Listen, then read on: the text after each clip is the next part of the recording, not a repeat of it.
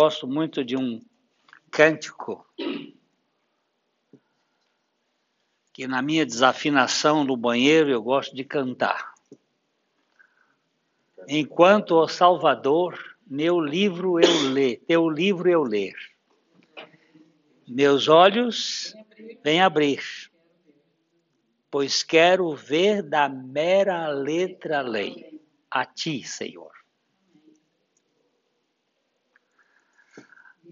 O grande risco quando a gente lê a Bíblia é ficar na letra. crime da letra. E a letra mata. E nós precisamos do espírito da vida que está na palavra. As minhas palavras são espírito e são vida. Então, nós vamos pedir ao Espírito que nos dê revelação. Nosso Pai, és tu que realizas em nós o querer e o efetuar da tua boa vontade. E nesta noite, nós rogamos ao teu Espírito que tires a trava da nossa visão e a dificuldade da nossa compreensão para que nós possamos conhecer a realidade do teu filho e que tu fales conosco pelo teu espírito e pela tua palavra. Em nome de Jesus. Amém. Esse texto que nós temos aqui é a carta de Paulo aos Gálatas. É, esta carta foi escrita. Tudo bom, Caio? Ela foi escrita com uma finalidade: é, combater os judaizantes que haviam penetrado na igreja da Galácia. Galácia está a parte alta de hoje da Turquia e que é, isso é minha mulher telefonando exatamente numa hora que não devia. Só para dizer para ela, você está me telefonando exatamente na hora que eu estou começando o estudo. Tá todo mundo aqui, todo mundo aqui olhando para mim com aquela cara de paisagem, né? Estão mandando beijo para você. Eu já tentei ligar para você também e não consegui. Mas ah, tá aí, tá aí.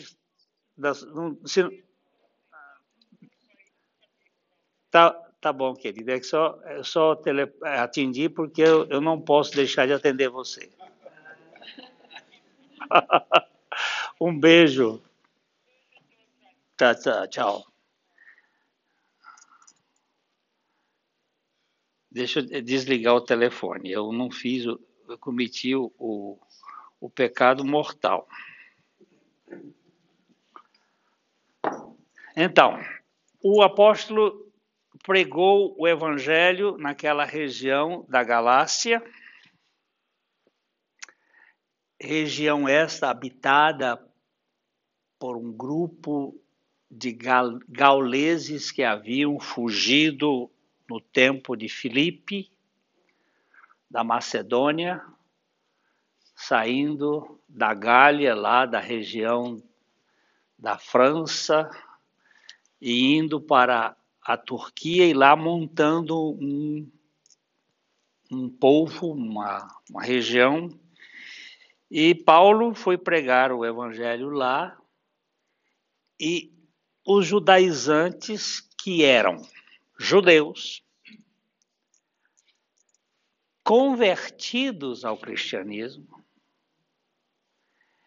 pessoas que eles entram na igreja, mas não estavam em Cristo, são pessoas que apenas tem doutrinas, conhecimentos, mas normalmente um peso exacerbado, muita cobrança. E eram judeus que queriam que aquilo que tinha sido a seta que apontava para Cristo continuasse. Porque a Bíblia diz que Deus falou de muitas maneiras aos nossos pais, pelos profetas, mas nesses últimos dias ele nos falou pelo Filho. E o Filho é a linguagem final e conclusiva da revelação de Deus. Ele não tem nada mais para falar fora do Filho. Mas aí começam a colocar, querem festas. Hoje mesmo é dia de Yom Kippur, e é, tem, tem toda aquela coisa no meio dos cristãos de querer repetir aquela mesmo ritual que foi, a, foi uma realidade até que viesse a realidade.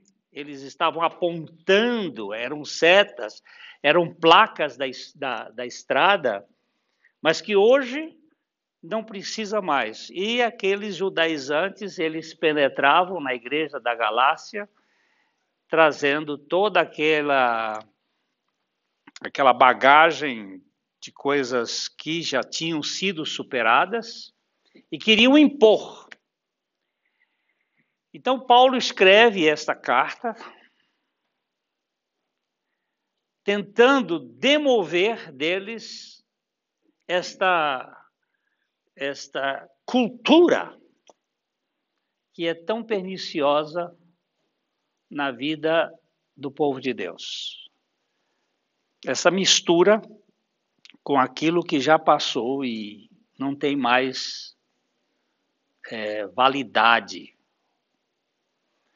Então, a parte final desta carta é, é o texto, o único texto que Paulo escreveu de próprio punho. Vocês sabem que Paulo eu falei da outra vez aqui, ele era Saulo, e no caminho de Damasco ele virou Paulo.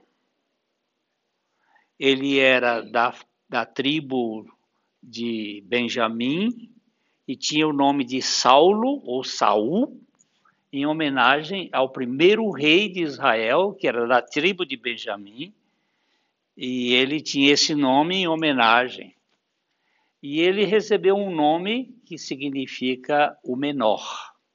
Paulo é o menor.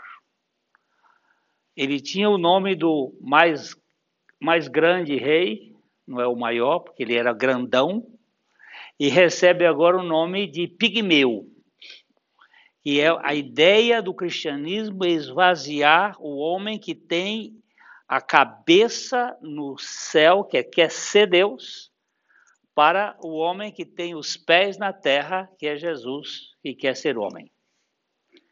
O pecado nos faz arrogantes a ponto de querermos ser Deus.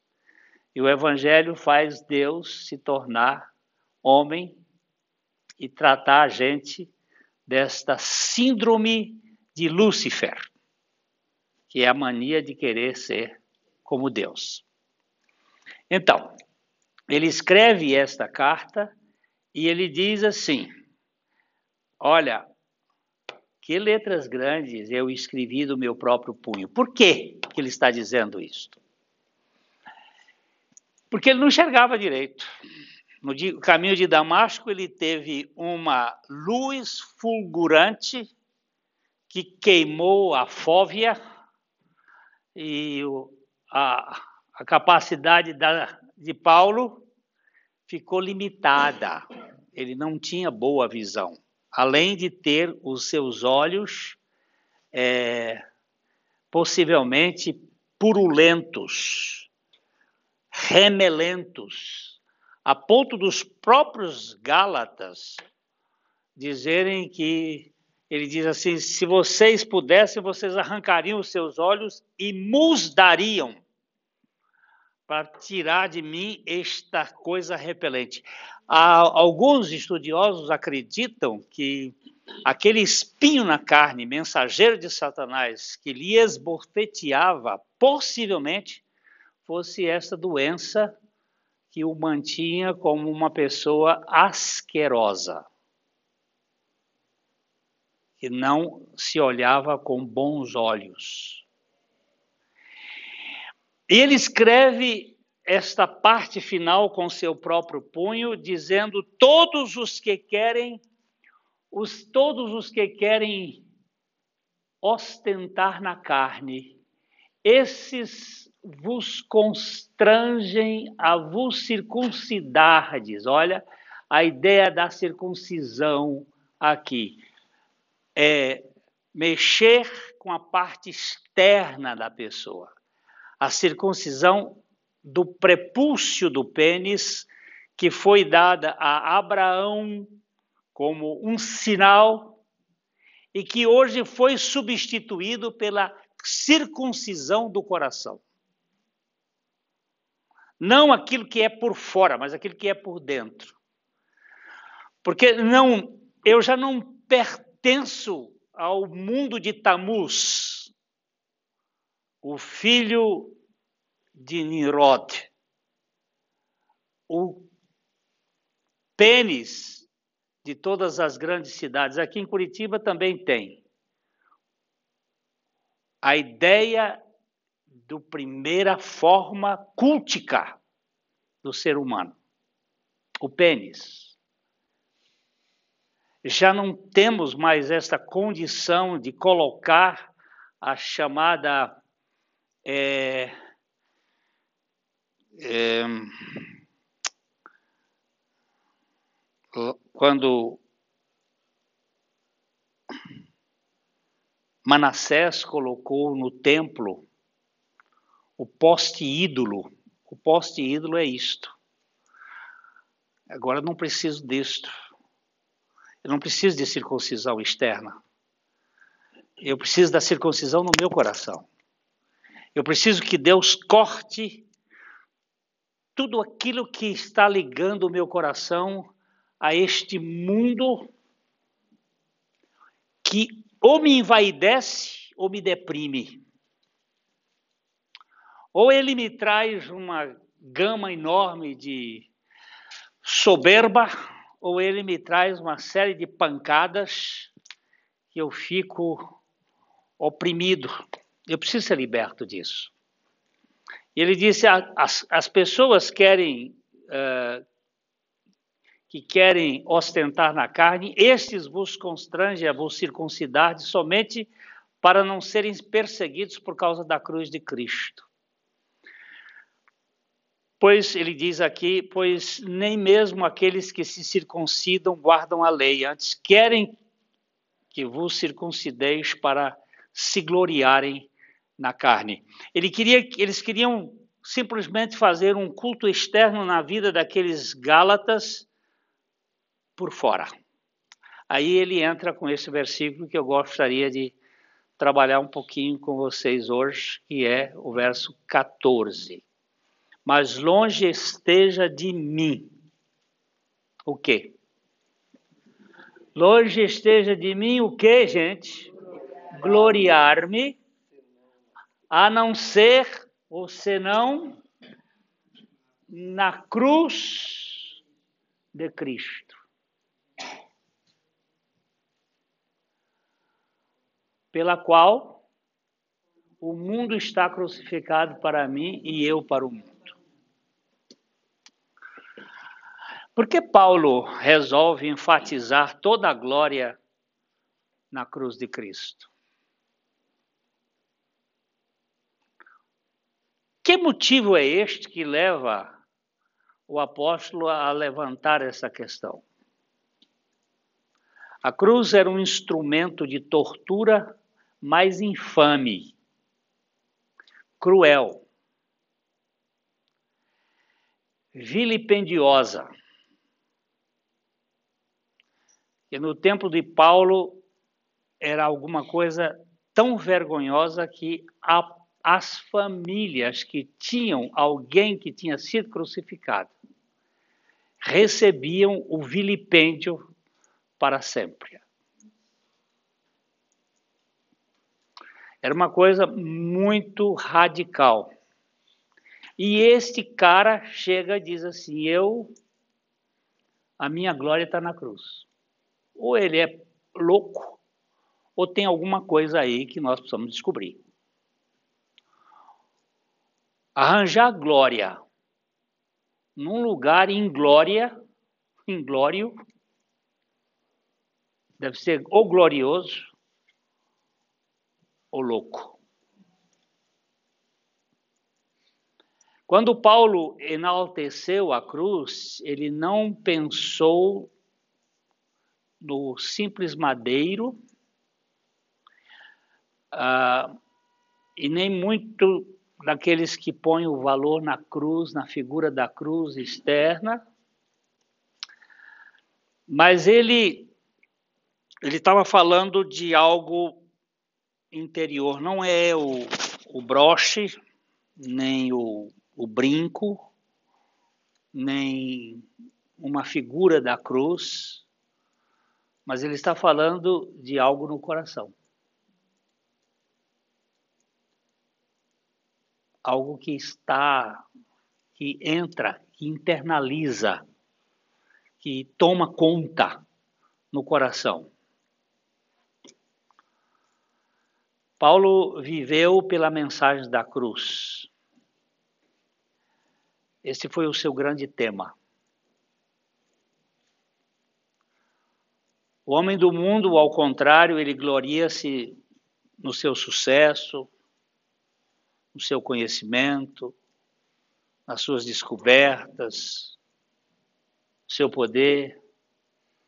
Mas esse cara diz assim: eu, eu me glorio na cruz.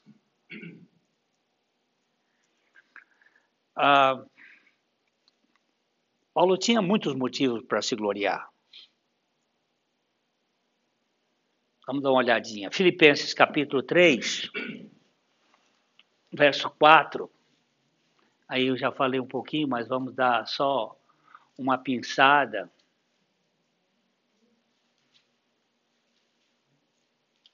Bem que eu poderia confiar também na carne.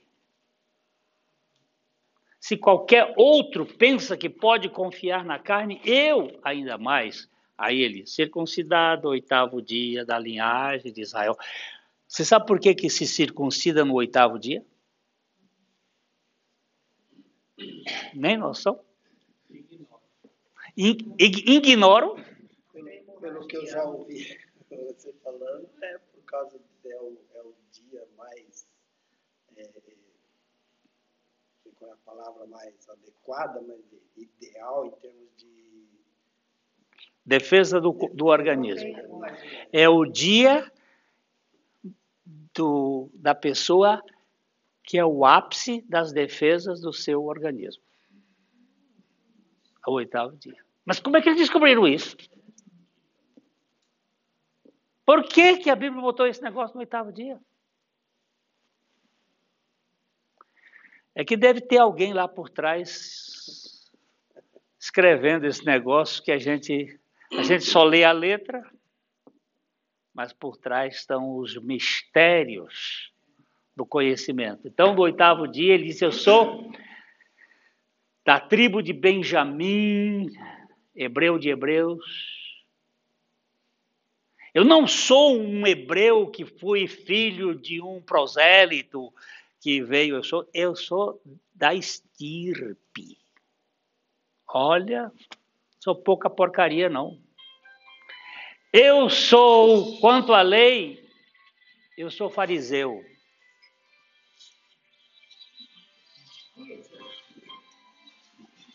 É coisa de médico, gente. Quanto à lei, eu sou fariseu, fui fariseu. O que, é fariseu? O que, é fariseu, gente? Ah, vocês não sabem a definição do professor de escola dominical do Nordeste. Professor, o que é fariseu? E o que são, que são fariseus e saduceus? Ele vira e diz: fariseu é aqueles que farejavam Jesus, e saduceus que saduziam. Jesus sempre teve gente farejando e seduzindo. Esta turma aqui é uma turma especialista em, em filigrana. Eles pegam no pé por qualquer coisa. Eles só sabem ver defeitos. Enxerga longe para criticar é especialista. Porque eles são perfeitos. E as pessoas perfeitas são insuportáveis de a gente conviver com elas. O único perfeito suportável de conviver foi Jesus. Porque ele toma toda a nossa imperfeição e assume e diz assim: essa é minha. E não joga na nossa cara. Mas o, os perfeitos, ninguém consegue conviver com eles. E ele vai dizendo assim: olha, eu era um fariseu, quanto ao zelo, perseguidor da igreja, quanto à justiça que há na lei, irrepreensível. Mas o que para mim era lucro, isto considerei perda por causa de Cristo. Todas essas coisas que eu podia me gloriar, eu joguei fora. Por causa de quê? Da sublimidade de Cristo. Ele tinha motivos para se gloriar, mas ele tira tudo se você, a gente vai ler mais um pouquinho, só para. Mas o que para mim era lucro, isso considerei perda por causa de. Sim, deveras considero tudo por perda, por causa da sublimidade do conhecimento de Cristo Jesus, meu Senhor, por amor do qual perdi todas as coisas e as considero como refúgio. Bota o dedo aqui em refúgio, vamos ver o que, que diz refúgio. Refúgio, qualquer resto ou excremento de animais, escória, lixo, sujeira, de coisas sem valor e detestáveis. Hum, esta palavra, ó, escubalon. Ele, ele foi tão pródigo aqui em admitir que é, é estrume, e eu não concordo. Escubalon é cocô de gente. E o que, é que tem? Cocô de gente. Cocô de homem. Você sabe o que significa isso? Algo imprestável.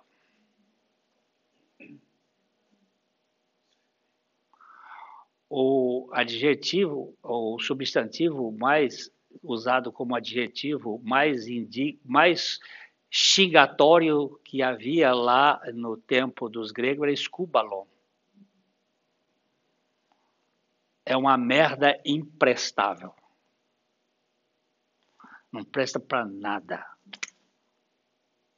É uma coisa muito interessante. Considerei tudo como refúgio para ganhar a Cristo e ser achado nele, tendo, não tendo justiça própria que procede da lei, senão a que é mediante a fé em Cristo, a justiça que procede de Deus, baseada na fé, para o conhecer e o poder da sua ressurreição e a comunhão dos seus sofrimentos, conformando-me com ele na sua morte.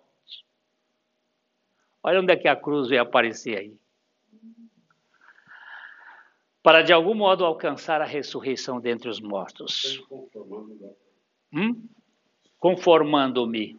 Daqui um, um, um, tá aqui nesse conformando, ó.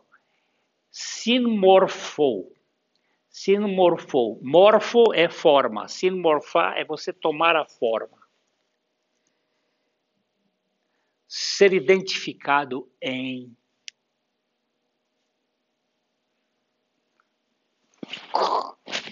Na sua morte. Então, ele está falando aqui de alguma coisa. Ele podia gloriar de tudo, mas ele vai gloriar num negócio tão sem glória. Mas é que tira Saulo de Saulo e tira Paulo de Paulo. Porque tanto Saulo é prejudicial como Paulo é prejudicial. Tanto o homem pecador é, é prejudicial, como o homem regenerado que quer se mostrar. É um perigo. Esses crentes chato. que querem se mostrar melhor que os outros. É inconvivível. Essa palavra inventada agora. Não dá para conviver. Porque é a, o tempo todo de dedo em riste mostrando defeito.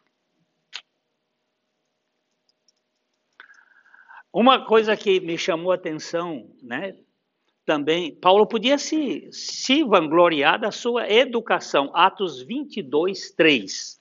Ele podia ser, ele era um cara bem educado, preparado, ele era um harvardiano, harvardiano, estudou na Harvard da época.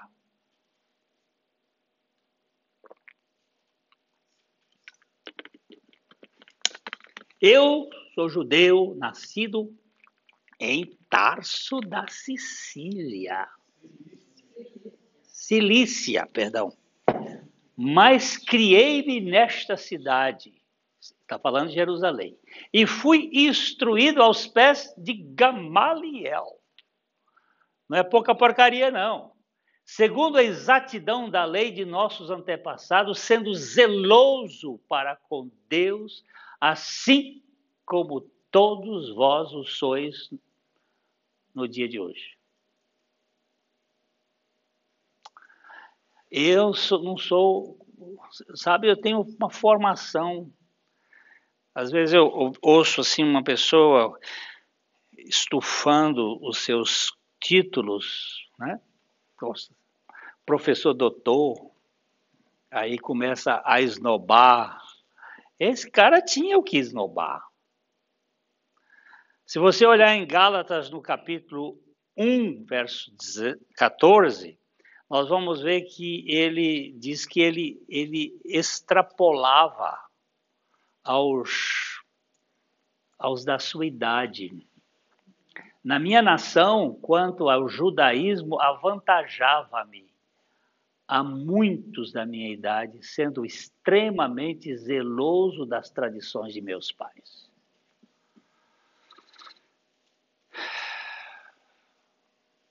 a sua conduta, vamos ver, Atos 26, 46, 40, Atos 26, 4 e 5. É, você hoje vai trabalhar, minha filha.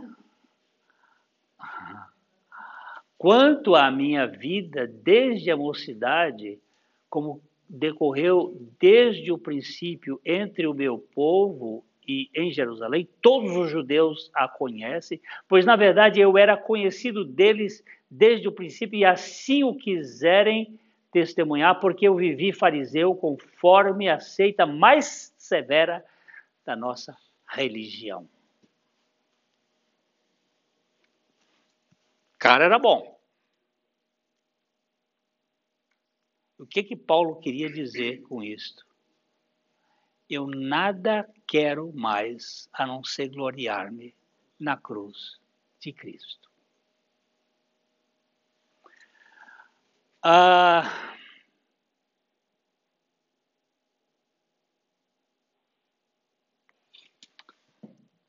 no capítulo 12 de 1 Coríntios, no cap, nos versículos, a partir do versículo 1, ele vai chamar atenção para um cara que ele diz que não sabe quem era bem no início, depois ele vai explicar quem é esse cara.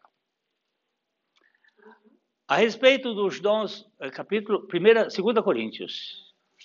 Perdão, eu disse errado.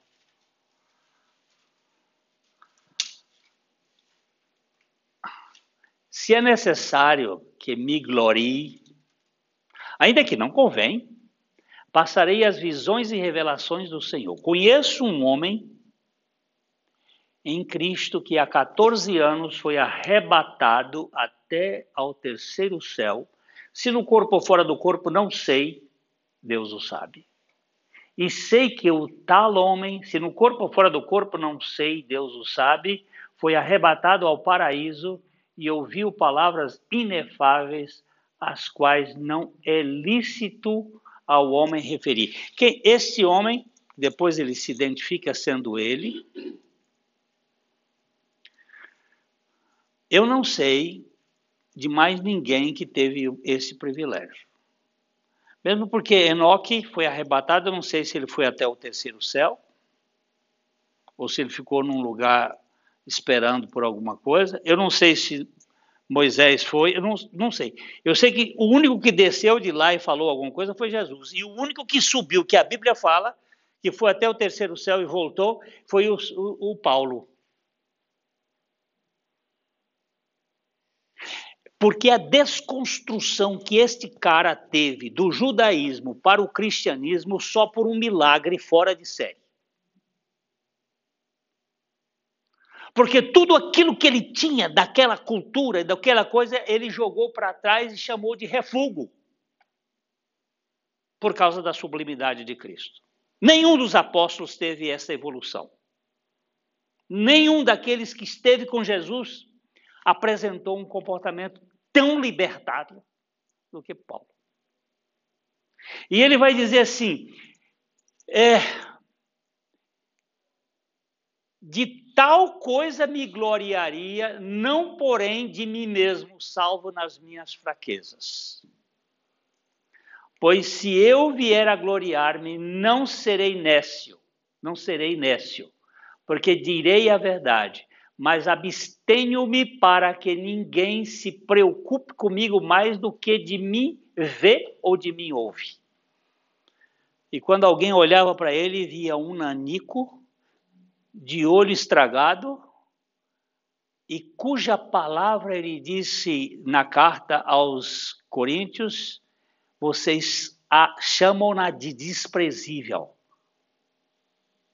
Parece que Paulo não era bom de falar.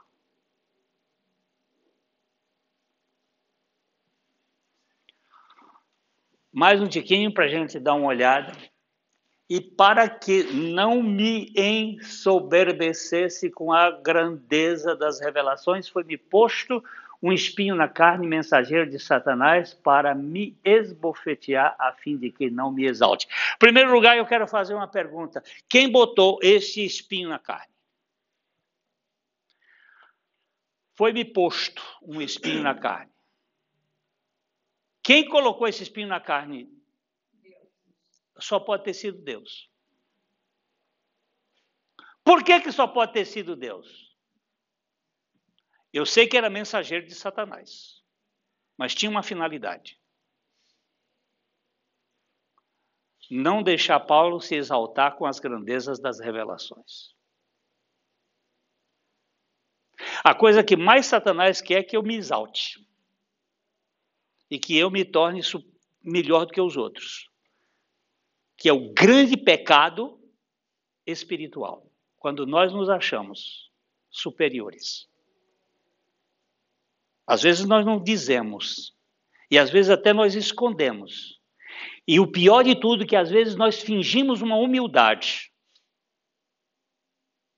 que é mais perigosa do que qualquer arrogância. Hum?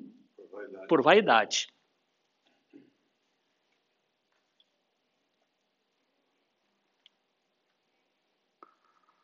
Salvar uma prostituta é traz. Como é que é? Como é que é a expressão traz já? Já traz, já traz. Agora, salvar crente. Bicho. Ou raça difícil porque ele acha que é dono do céu. Eu fui educado na igreja. Eu, desde pequeno, conheço as sagradas letras. Mas a pergunta é: você já morreu? Não, Jesus morreu por mim, mas eu não quero saber se Jesus morreu por mim só. Eu quero saber se você morreu com Jesus.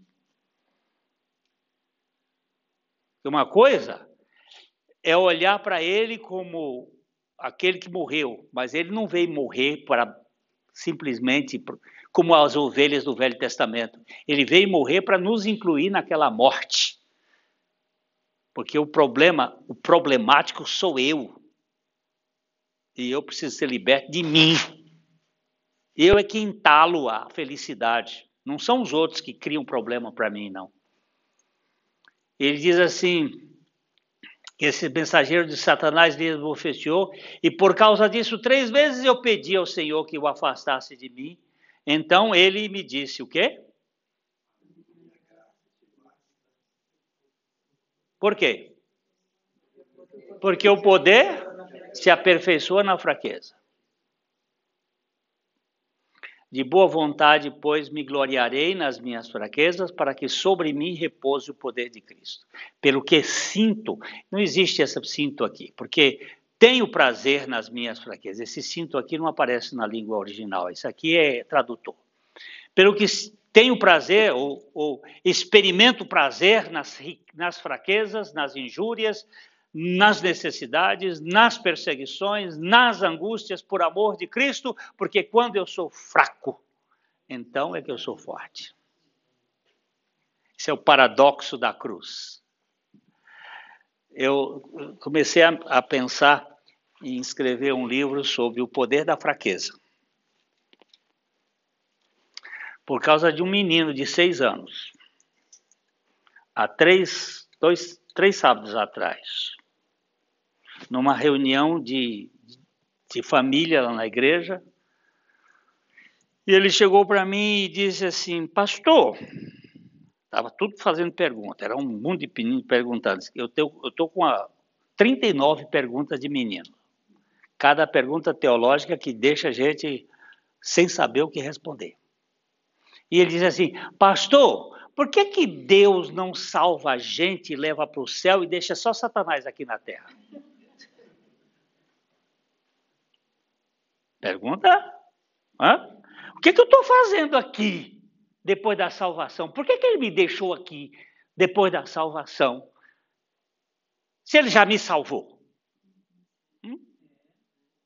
Olha só. Se ele vai já nos levar para o céu, por que ele não leva logo? Deixa aqui nesse mundo todo caído. E agora, Senhor, o que, que eu faço com esse menino aqui? Eu tenho que dar uma resposta, me dá uma sabedoria. Aí eu digo, ó, oh, agora eu vou tentar explicar um pouquinho. Eu disse, olha, eu acho que Deus, antes de criar esse mundo, ele teve um plano. Ele criou um mundo espiritual. Ele criou uma realidade diferente. Aí, nessa realidade, ele criou uns, uns anjos, uns querubins, uns serafins, uns arcanjos, é tudo lá espiritual, é tudo aquilo que a física quântica hoje quer explicar. Mas ele criou lá uma realidade. E um destes anjos, ele era tão lindo, tão perfeito, estou falando para criança. Ele era tão lindo, tão perfeito, tão maravilhoso. Ele era o sinete da perfeição. E ele disse assim: Não me conformo em ser o que eu sou. Eu quero ser igual a Ele, o Criador. Agora, meus filhos, Criador só tem um. Porque se o Criador for, for, tivesse outro Criador, ele não era mais Criador. O Criador, ele é único. Ele não pode ter alguém que o criou, senão ele era criatura. O Criador não pode ter começo e também não pode ter fim. Mas ele criou um ser maravilhoso. Esse ser disse assim: agora eu vou ser Deus, eu quero ser Deus. Eu subirei ao trono de Deus e serei semelhante ao Altíssimo. E eu vou conseguir. E aí ele caiu. Agora, aí tem um cara lá, tem 1,90m, dessa grossura, forte. Mas é, pensa num homem forte. O braço dele é assim. Alterofilista, bicho forte. Chama cá, Hélio, vem cá. Vem cá, Caio. Caio é o menininho, não é você não. É o menininho perguntador. Fica aqui, Caio. Fica aqui, o, o, o Hélio. Agora, Hélio, você vai nocautear o Caio. Você vai dar um soco nele com toda a sua força e vai nocautear. E o outro virou de lá. Assim é covardia. Digo, obrigado. É covardia Deus acabar com Satanás como Deus. Se ele pusesse o dedo na cabeça de Satanás, assim como Deus, ele tem todo o poder. Satanás é um anjo criado. Era covardia para Deus. Aí ele fez o segundo plano. Eu vou criar um homem menor do que Satanás, menor do que os anjos. Mas eu vou criar o homem menor do que os anjos numa área em que Lúcifer já está, porque no jardim do Éden ele já estava. O, o, o profeta Ezequiel, Ezequiel diz assim: Estavas no Éden, jardim de Deus. E todas as pedras preciosas te vestias, aí descreve ele tão tudo bonito. Ele estava lá. Ele criou lá e disse assim: o homem vai cair.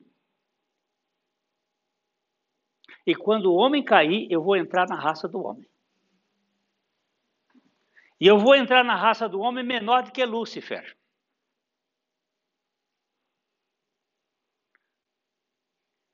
E quando eu entrar na raça do homem menor do que Lúcifer, eles vão me matar. Mas eu vou matar ele.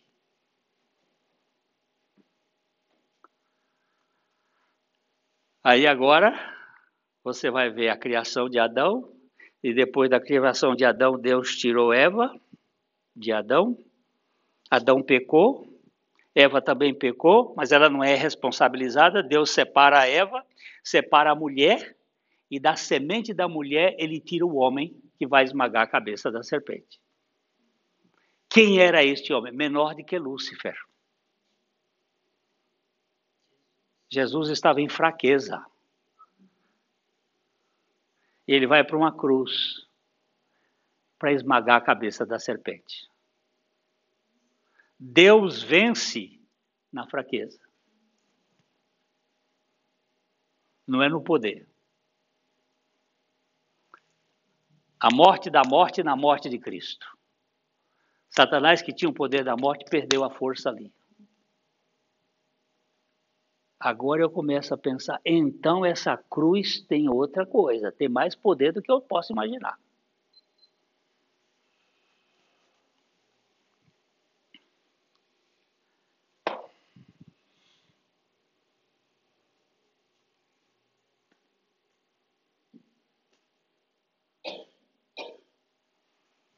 Onde é que você? Onde é está se gloriando? Você e eu. Em quem nós gloriamos?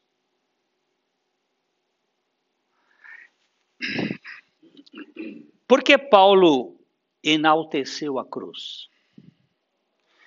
E aqui eu vou buscar outras coisinhas que me ocorrem. primeira delas. Porque ela irradia o amor de Deus. Eu preciso olhar para a cruz e ver o que está refletido ali. João 3,16, você não conhece de cor? Vamos lá? João 3,16? Porque Deus o mundo de tal maneira que deu seu Filho unigênito para que todo nele crê não pereça, mas tenha vida eterna. Oh! Deus amou o mundo de uma maneira tal que não tem explicação. Esse de tal maneira é uma maneira que não explica que deu o seu filho. Mas não deu o seu filho o terceiro, o quarto, o quinto, o sexto, deu seu filho unigênito.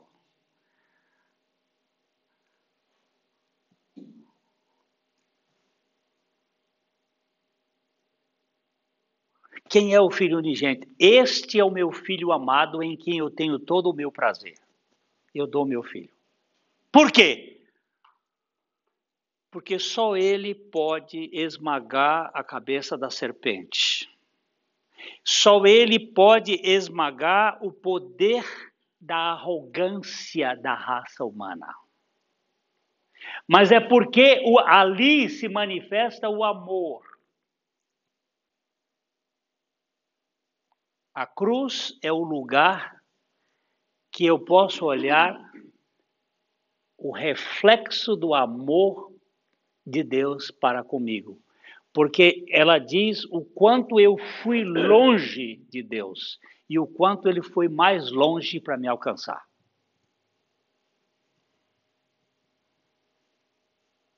Eu não tenho um lugar mais precioso. Por que, que ele falou da cruz tão bem? Porque por ela o amor de Cristo alcançou o seu ponto culminante. João 15, 13. João 15, 13. Ninguém tem maior amor do que este, de dar alguém a própria vida em favor dos seus amigos.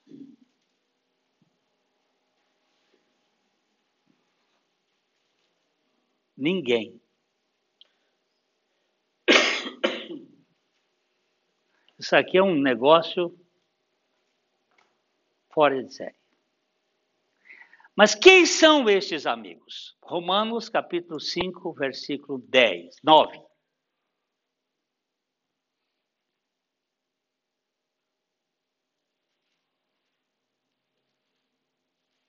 Não era o 10 mesmo. Porque se nós, quando inimigos, fomos reconciliados com Deus, mediante a morte do seu filho, muito mais, estando já reconciliados, seremos salvos pela sua vida. Os amigos dele eram estes aqui.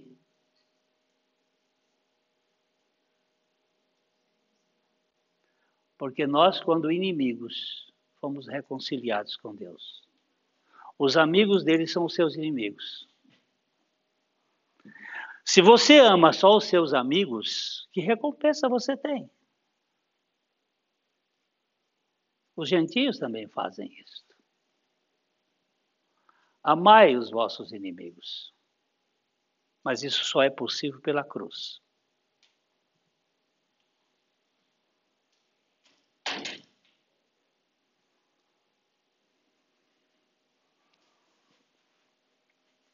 Hum. Estava falando lá na em Piriápolis, no Uruguai sábado. Mas não foi sábado passado, foi retrasado. É... Se você não perdoa, você não foi regenerado. A mulher ficou brava mas eu não consigo perdoar. Eu digo exatamente. Você não consegue. Mas se você tem a vida de Cristo, a vida de Cristo lhe dá a condição de perdoar.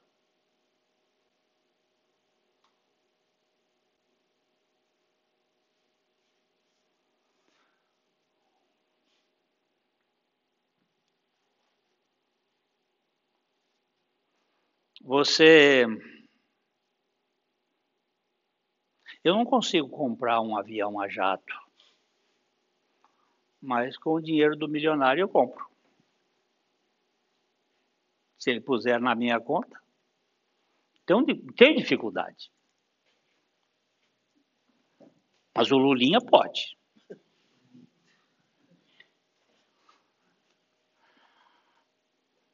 Porque os milionários brasileiros puseram dinheiro na conta dele. Agora, eu não tenho condições de perdoar. Mas Jesus botou essa condição na minha conta. Ele disse: Eu venho viver em você e você vai poder sacar isso quando você precisar. Você não precisa viver. Doutor Coimbra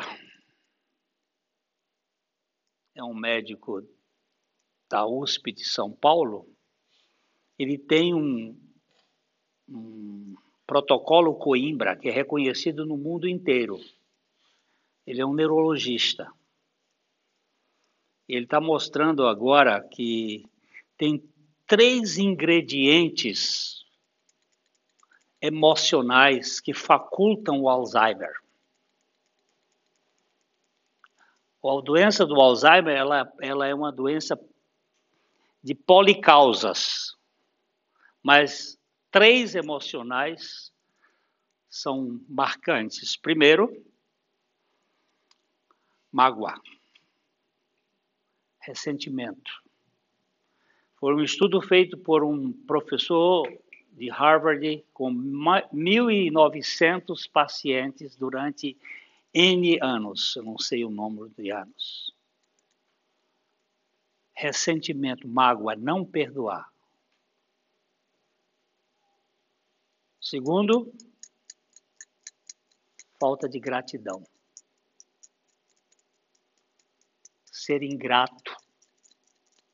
Não é à toa que minha Bíblia diz assim: em tudo dai graças, porque esta é a vontade de Deus em Cristo Jesus. Gente que não é grato, vive sempre reclamando, murmurando. Terceiro, não tem proatividade em relação a outras pessoas. Vive numa ilha. Isso não significa que todo que tem Alzheimer tem as três, mas essas são coisas que aparecem com frequência. Não é uma questão simplesmente de usar a mente, é de ser refém dos seus sentimentos. E nenhum de nós vive sem trombadas. Nenhum de nós vive sem feridas e contusões. O problema é como nós fazemos com isto. O que é que nós vamos fazer com isso? Eu preciso ir para a cruz. Porque lá eu tenho remédio. Lá eu tenho tratamento. E eu não posso esconder. A minha tendência no meu comportamento é fingir que o problema não existe. E me esconder ali achando que não existe. Mas eu tenho que correr para lá e dizer: Senhor, olha, eu estou fingindo que o problema não existe, mas ele existe e aqui eu quero conversar contigo. Os outros podem não saber, porque os outros não podem ter remédio para mim, mas o Senhor tem. E eu preciso tratar com o Senhor de tal maneira que eu não fique retido pelo meu passado, olhando, dirigindo, olhando pelo retrovisor porque isso vai me acabar com a vida.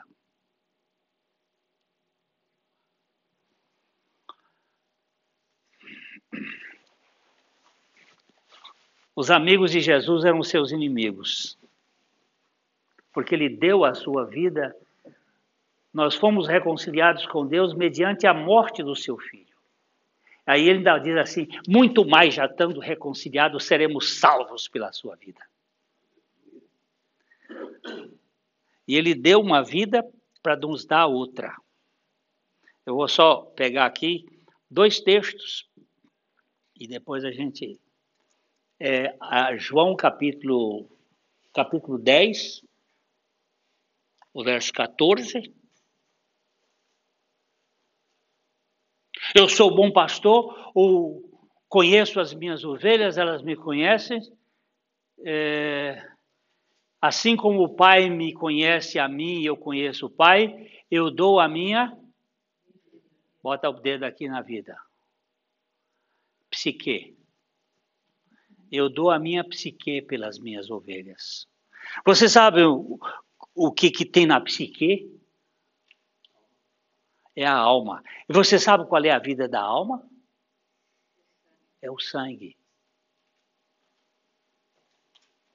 Ele precisou derramar o seu sangue. Ele deu. Você sabe qual foi a causa da morte de Jesus? Hein? É, é. Ele morreu por, por, por hemorragia profunda, por anemia. Por que, que ele morreu por anemia? Porque ele precisou derramar todo o seu sangue para dar a sua vida, a vida da sua alma. Mas quando eu chego no verso uh, no verso 28, daqui do capítulo, no, no verso 28, ele vai me dizer uma coisa: eu lhes dou a vida eterna. Ele diz assim: as minhas ovelhas, no verso 27, as minhas ovelhas ouvem a minha voz, eu as conheço e elas me seguem. Eu lhes dou a vida eterna, jamais perecerão e ninguém arrebatará da minha mão. Quando eu chego aqui, a vida, a vida aqui é Zoe, não é psique. É a vida da ressurreição. Ele perdeu uma vida, mas ele não voltou com aquela mesma vida. Ele ganhou a vida da ressurreição e com a vida da ressurreição ele nos salva da mania de querer ser os tais, os importantes, os cheios de si. Eu, o cheio de mim. Eu preciso ser liberto de mim mesmo.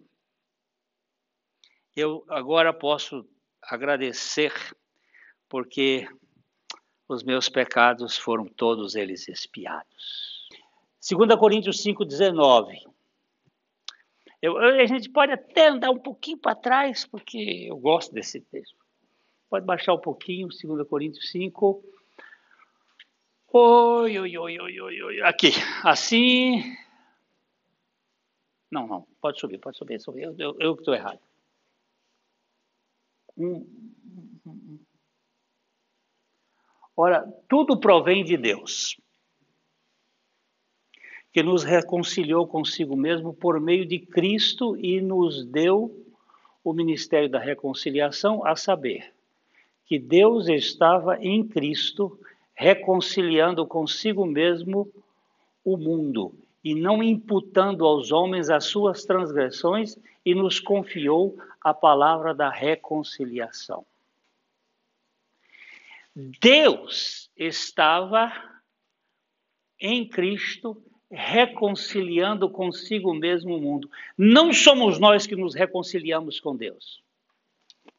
É Ele que nos reconcilia com Ele mesmo. Aí você vai encontrar das, um dos absurdos do livro de Oséias, que ele diz assim: Desposar-te-ei comigo e te darei a fidelidade, serás fiel. Você já viu isso na língua portuguesa? Desposar-te-ei contigo. Desposar-te-ei contigo. Eu me casarei contigo. Tá certo, mas ele disse: desposar-te-ei comigo.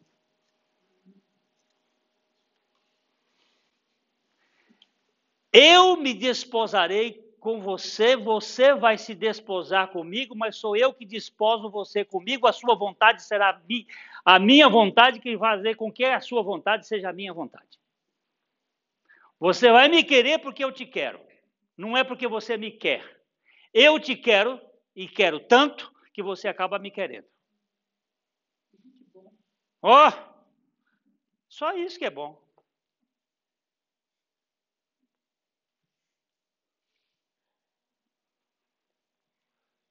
Eu fui a um, velório outro dia de um homem de 93 anos e a mulher dele disse para mim assim: Nós estamos casados, nosso namoro e casamento faz 73 anos.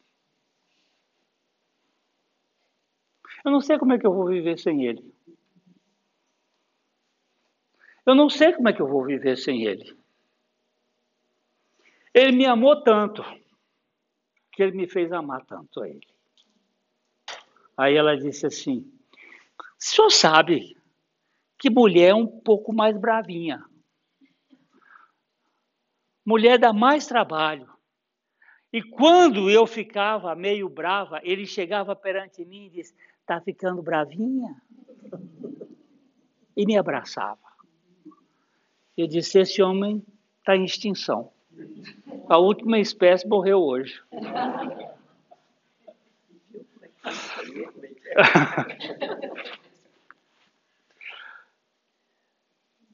Mas eu achei aquilo tão bonito. Tão precioso aquela senhora dizendo, eu, disse, eu não sei como é que eu vou viver sem ele.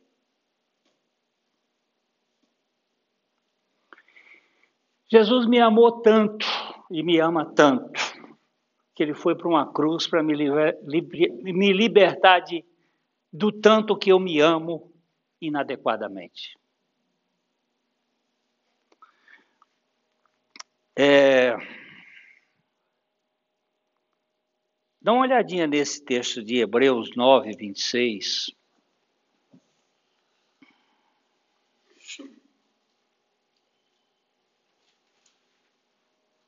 Ora, neste caso, seria necessário que ele tivesse sofrido muitas vezes desde a fundação do mundo. Agora, porém, ao, cumprir, ao se cumprir os tempos, se manifestou uma vez por todas para aniquilar pelo sacrifício de si mesmo o pecado.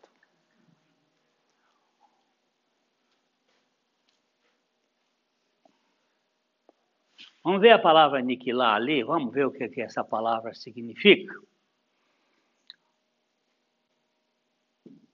Afestesis, abolição, anulação, remoção, rejeição. A palavra abolição significa não tem mais escravatura. O pecado agora não é mais o meu senhor. Porque por um sacrifício, por um único sacrifício, pelo sacrifício de si mesmo, de uma vez para sempre, sofrendo muitas vezes, se ele fosse como as ovelhas do Velho Testamento, ele tinha que sofrer muitas vezes, desde a fundação do mundo, mas agora, porém, ao se cumprirem os tempos, se manifestou uma vez por todas para aniquilar pelo sacrifício de si mesmo o pecado. O que, que você tem que fazer neste cheque aí? Sacar para a sua própria experiência. Quando alguém me dá um, um cheque, está tudo preenchido, eu vou lá ao banco, se bem que hoje já não se faz mais isso, né? Vou ao banco e saco. E quando eu encontro a palavra de Deus, o que, que eu faço com ela?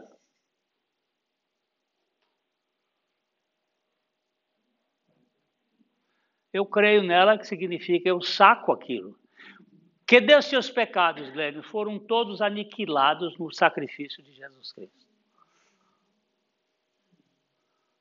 Eu sei que tem muita gente que vive como vive é, ciscando aquilo que já foi eliminado.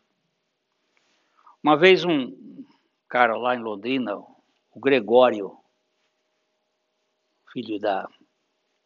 Ele, ele fazia escafandro, mergulho, e, e ele estava ouvindo a palavra e ele disse assim: Glênio, vamos lá para lá para Bahia, para aquele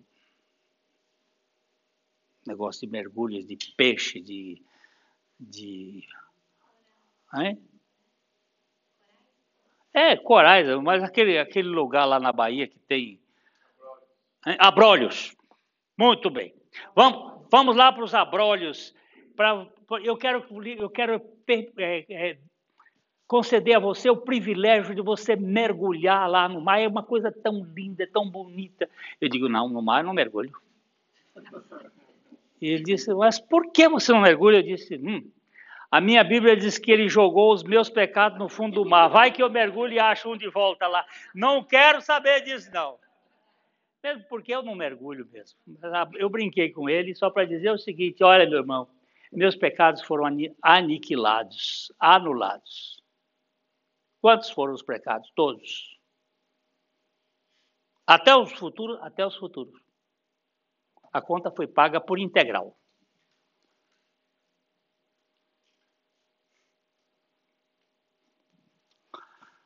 Quando o Jesus contou a parábola do samaritano, ele pegou, o samaritano pegou o cara que estava caído, levou para a estalagem e disse: Aqui tem uma parte do dinheiro, e quando eu voltar, se tiver alguns custos, está na minha conta, está tudo pago teve mais nada. Que o negócio foi pago. Agora então eu tenho que pecar à vontade, agora eu não quero é pecar. Porque eu não quero gastar o dinheiro desse cara assim à toa, não. Ele me ama tanto. Eu não quero mais ficar brincando de pecado. Eu quero viver na comunhão desse cara e na dependência do seu amor para comigo. Isso me, me, me constrange. O amor de Deus, o amor de Cristo nos constrange. Eita, mas tem tanta coisa aqui, eu vou deixar para outra vez, senão vocês. A cruz me tirou a maldição. Gálatas 3,13. Não tem mais maldição. Pastor Glênio, eu estou fazendo é, um, um trabalho sobre constelação. O que, que é isso, meu filho? É constelação. Pois é. É. Ó.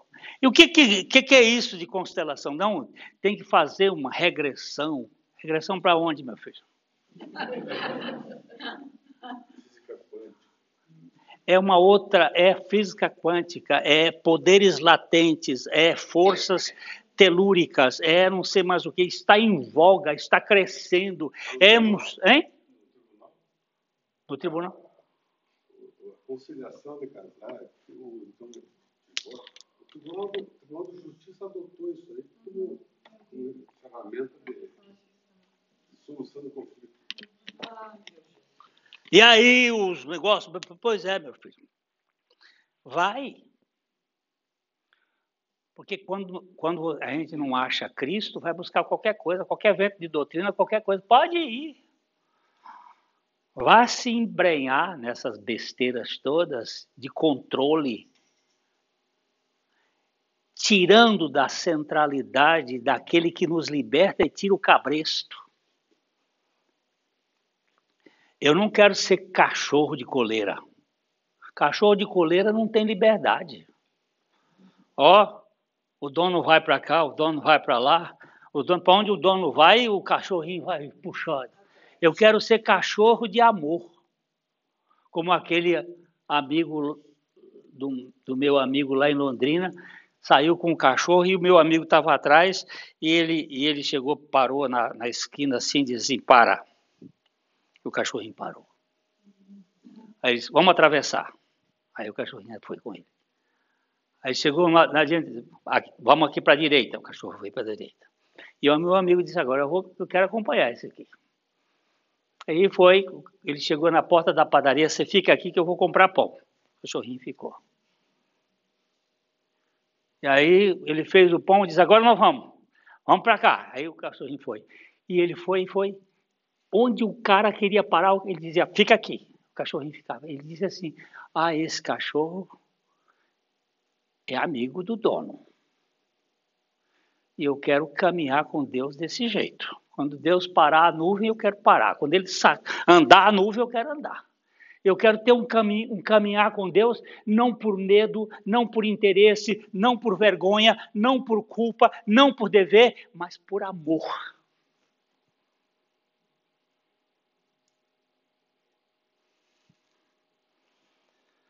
toda, toda, toda a maldição foi tirada. Olha lá. Cristo nos resgatou da maldição da lei, fazendo-se ele próprio maldição em nosso lugar, porque está escrito: Maldito todo aquele que for pendurado em madeiro. Para que a bênção de Abraão chegasse aos gentios em Jesus Cristo, a fim de que recebêssemos pela fé o Espírito prometido tem mais maldição, não. Não vou para qualquer lugar. Aqui no Brasil teve uma época que tinha uma pastora que andava quebrando maldição até a terceira e quarta geração daqueles que me aborrecem. E aí, pastor Gleison, o senhor vai ver? Digo, eu não vou ver ninguém. Aquele que eu preciso ver está lá, na, já, já realizou a obra na cruz, ressuscitou e tenho toda a plenitude da sua graça olhando firmemente para Jesus, autor e consumador da. Eu não quero nada desses troços que vão me, me atar a processos puramente psicológicos ou religiosos, mas que não me dá segurança. Mas na palavra eu encontro segurança. Porque os céus e a terra passam, mas a minha palavra não passará. Aleluia. E nós precisamos é disto, é de segurança. Por que, que Paulo disse assim? Olha, porque toda a maldição da lei foi quebrada. Ele se fez maldito por mim, para que a bênção de Abraão, a bênção de Abraão é que em Abraão seriam benditas todas as famílias da terra. E eu entro nessa bendição por meio da cruz de Cristo. É o Evangelho que me faz liberto. Eu vou mais uma coisa, depois, quando eu voltar, a gente continua daqui.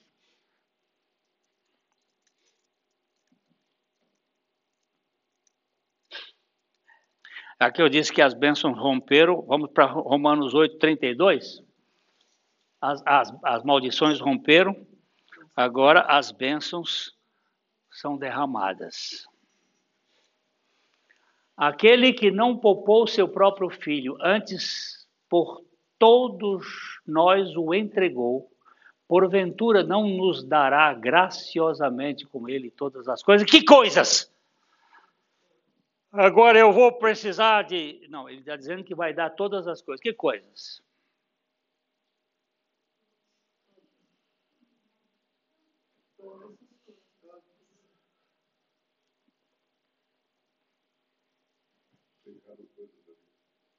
Ah, eu quero um, um, um, uma moto, tipo.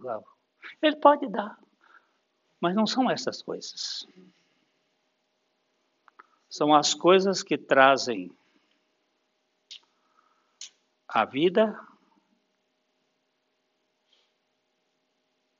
e a glória para Ele. Nas quais eu posso descansar e saber que, como passarinho, eu posso abrir o bico que vai chegar tudo aquilo que eu preciso. Todas as bênçãos espirituais em Cristo Jesus. Tá, dever de casa. Vocês vão ler o capítulo 1 de Efésios, a partir do versículo 3 até o versículo 13. E vocês vão descobrir quantas bênçãos espirituais o Senhor nos concedeu ali.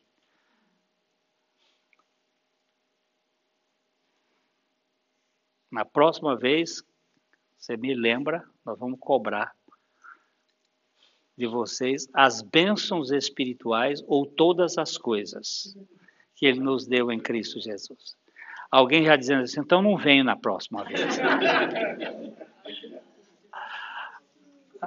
aí você vai perder a bênção de buscar e conhecer todas as bênçãos espirituais em Cristo Jesus. Desde a fundação, ou antes da fundação do mundo, até a nossa glorificação.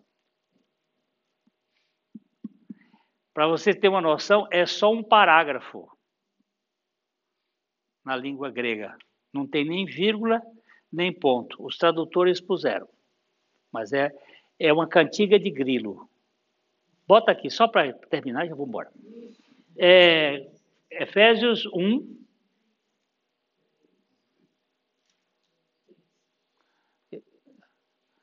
Eu vou ler assim, de modo assim rápido.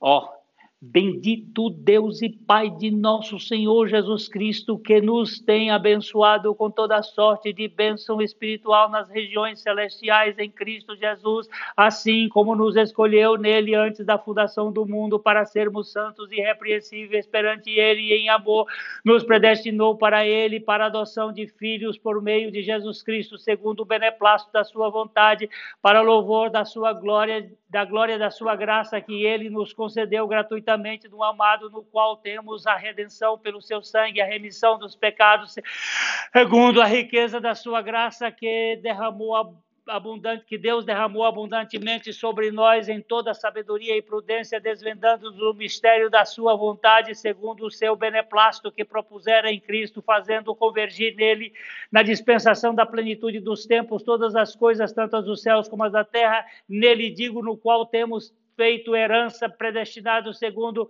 o propósito daquele que faz todas as coisas conforme o conselho da sua vontade, a fim de sermos para louvor da sua glória, nós os que de antemão esperamos em Cristo, em quem também vós, depois de ouvistes a palavra do, do Evangelho, da vossa salvação, tendo nele também crido, foste selado com o Espírito Santo da promessa, o qual é o penhor da sua herança até o resgate da propriedade em louvor da sua glória.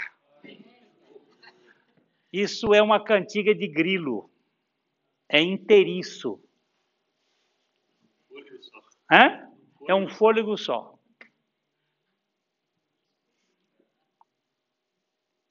Isso é uma coisa assim radiante. Tudo que Deus tinha em Cristo Jesus, Ele nos deu. Todas as coisas. E Ele nos dá todas as coisas para nos libertar de nós mesmos. E nós precisamos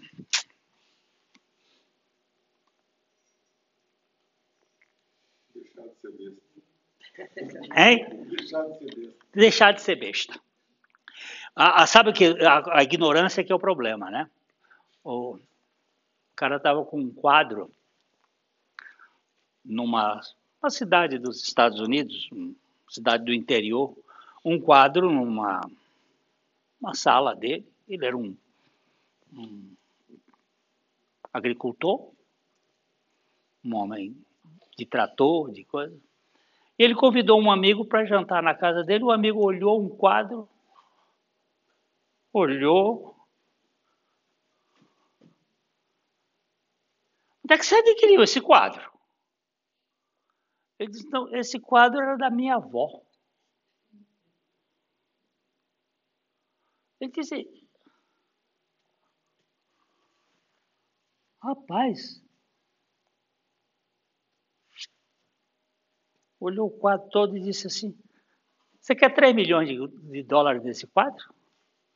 Ele disse: Você é doido, isso aí não vale nada. Ele disse: Faz uma coisa, eu não vou lhe explorar, não. Você me dá 10% pela, pela venda do quadro. Ele disse: E ele vale alguma coisa? Você me dá 10%? Eu disse: Dou. Ele ficou com os 3 milhões pela venda do quadro. Era um Rembrandt legítimo.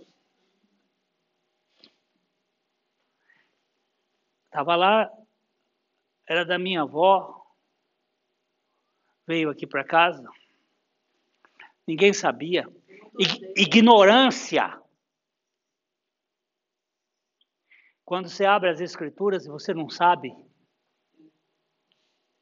que Deus já fez tudo, que a cruz é o palco de uma redenção eterna. Então, quando Paulo diz assim, eu me glorio na cruz de Cristo, não é pouca coisa, não, gente. É eu que não sei fazer avaliação. Eu não estou fazendo avaliação direita.